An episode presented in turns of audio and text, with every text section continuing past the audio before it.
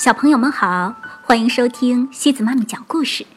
今天西子妈咪给大家带来的故事叫《贝贝熊故事系列之抱抱别生气》。小朋友们，你们有跟自己的哥哥姐姐吵过架吗？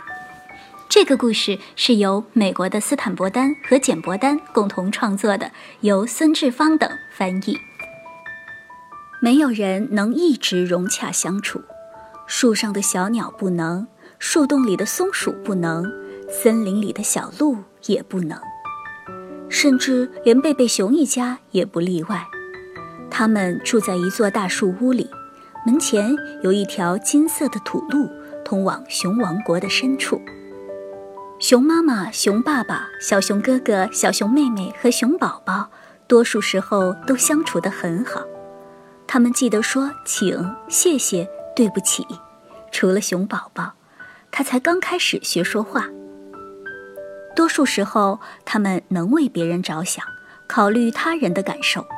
小熊哥哥和小熊妹妹也做到了，他们尽量不占用电话时间太长。当然，即使是像贝贝熊家这样相亲相爱的幸福家庭，也不能总是融融洽洽。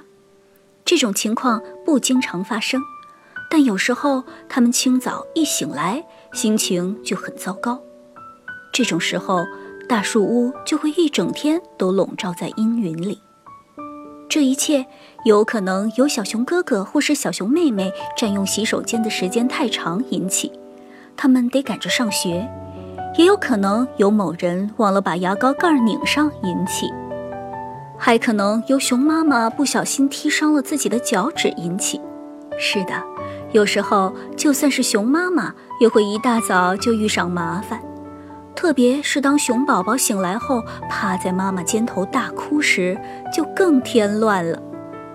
早餐的时候，事情变得更糟了。大家都忘了要讲礼貌，没有人说“请递给我果酱”或者“能把蜂蜜给我吗”。大家都伸出胳膊乱抢。他们的狗狗小公主躲在楼梯底下。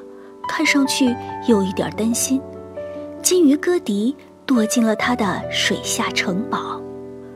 小熊哥哥第一个吃完，冲着小熊妹妹嚷了起来：“快点儿，磨蹭鬼，不然你会害得我们俩都错过校车。”“谁是磨蹭鬼？笨蛋！”小熊妹妹也吼了起来：“昨天是因为你才晚睡的，谁叫你忘了让妈妈在你的试卷上签字？”我受够你们的吵闹和互相指责了！熊爸爸大吼着，用力一捶桌子，整座树屋都震动了。我也受够你捶桌子了！熊妈妈大声说：“你比孩子们好不了多少。”哼！熊爸爸气愤地扣上帽子，摔门出去了。通常在校车上，小熊哥哥和小熊妹妹都挨着坐。但今天早上他们登上校车时，却是满脸乌云。嘿，我给你们留了座位。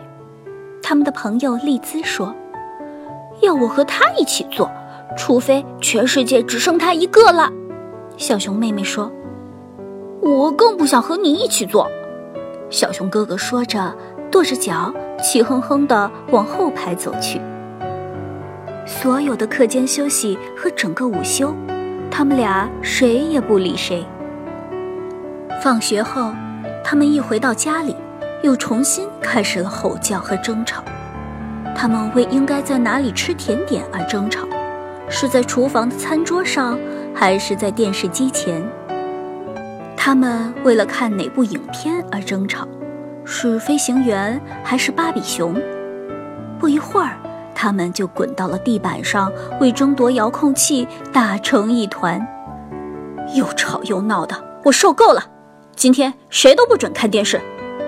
熊妈妈终于火山爆发了，她不仅没收了遥控器，还拔下了电视机的插头。去坐好，写你们的作业。我不想再听见任何人嘀咕一声。小熊哥哥和小熊妹妹坐在餐桌旁，努力的想写作业。但他们一直怒视着对方，根本没办法集中注意力。等到熊爸爸从店里回来，贝贝熊一家这一天的吵闹达到了高潮。宠物狗小公主仍然躲在楼梯底下，金鱼哥迪仍然躲在他的水下城堡里，空气中弥漫着一股火药味儿。小熊哥哥板着脸打游戏机，试图闯关，但总是过不去。